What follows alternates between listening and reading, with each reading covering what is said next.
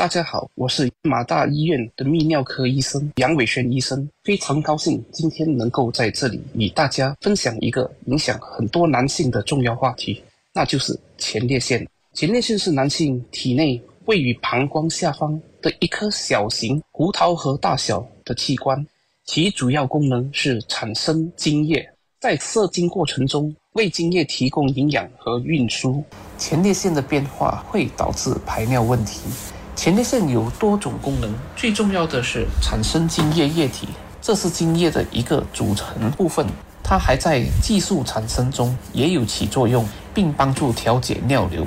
前列腺问题很常见，尤其是在老年男性中，最常见的包括前列腺炎、前列腺增大或增生和前列腺癌。前列腺问题的症状通常表现为。排尿困难也可能包括排尿控制不佳或尿流弱。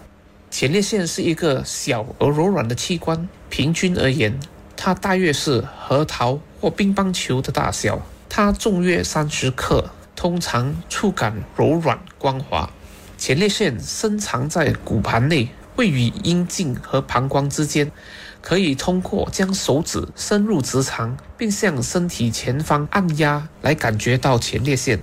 输尿管就是将尿液和精液排到体外的管道，是穿过了那个前列腺。因为前列腺包围着这个管子，所以前列腺问题会影响到尿流。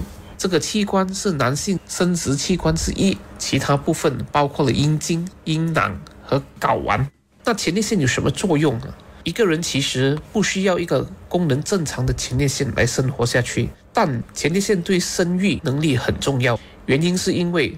会帮助到产生精液。前列腺的主要功能是向精液中贡献了前列腺液，而前列腺贡献了二十到三十八仙液体到总精液量，其余的来自精囊和睾丸。前列腺液含有使精液成为精子细胞生存理想物质的成分，包括了酶、锌和柠檬酸。一种重要的酶是特异性抗原，也就是我们所谓的 PSA。它有助于使精液变得更稀、更流动，而精液中的液体会帮助到精子通过输尿管向卵子旅行，并在旅途中存活。这对于生殖自有至关重要。前列腺液略微酸性，但精液中其他成分会使其总体呈碱性，这是为了抵消阴道酸度，并保护精子免受损伤。爱生活节目内容只供参考，不能作为治疗或法律依据。一段关系如果要走得长远，就要建立有素质的亲密关系。爱要幸福，马来西亚首个性教育节目，邀请医生、性教育工作者、心理辅导师，陪你从心理到生理，学习健康与正确的性爱态度。每逢星期五上午十点至中午十二点。爱 FM 爱要幸福，我是关爱你生活的敏明。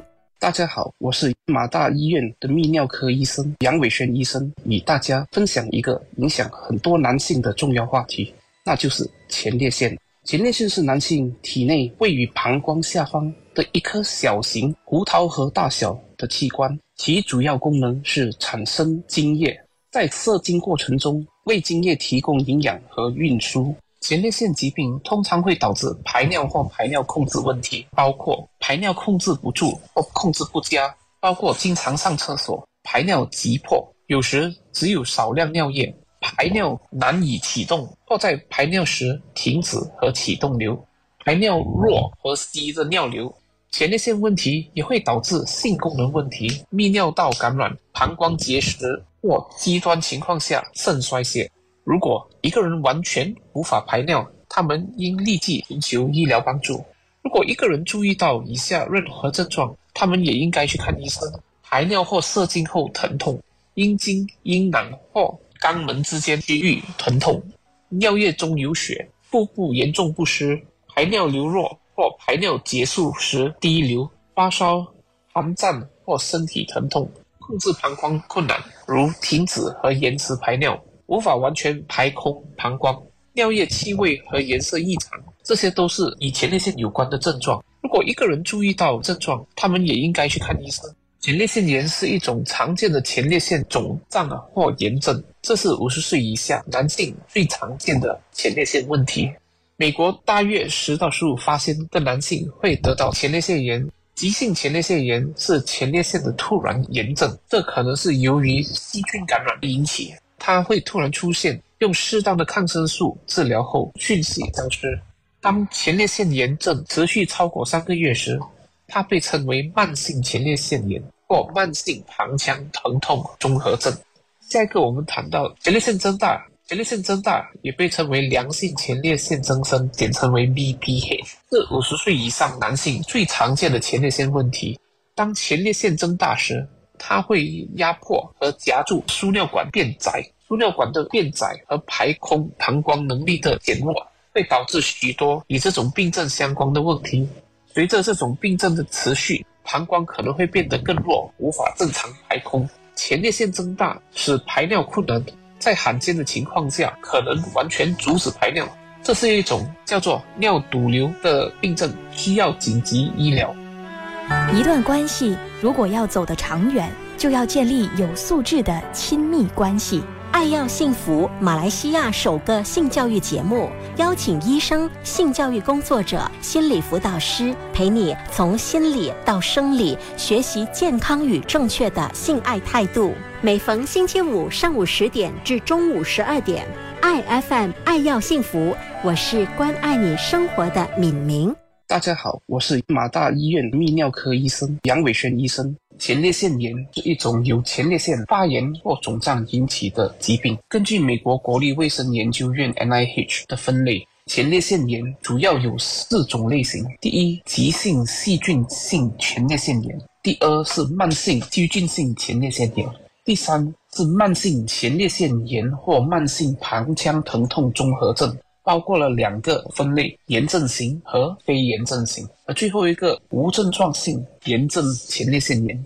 每种类型的前列腺炎都有其特定的症状。无症状性前列腺炎的患者通常没有任何明显的体症和不适，而患有慢性盆腔疼痛综合症或慢性细菌性前列腺炎的男性可能会出现以下一种或者是多种的情况，包括了阴茎、睾丸或会阴，那就是睾丸和肛门之间的区域出现疼痛，排尿困难或感到灼热，尿急、尿频，特别是在夜间，尿液呈浑浊状态。尿血或排尿后感觉膀胱没有完全排空。接下去谈一下急性细菌性前列腺炎，是指前列腺腺体突然发炎。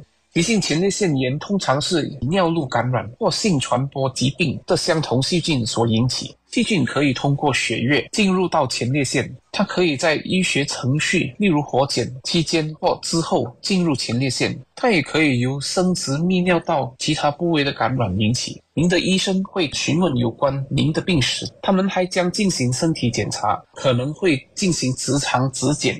在此过程中，医生会戴上手套和润滑后的手指轻轻插入直肠，以检查前列腺是否发炎。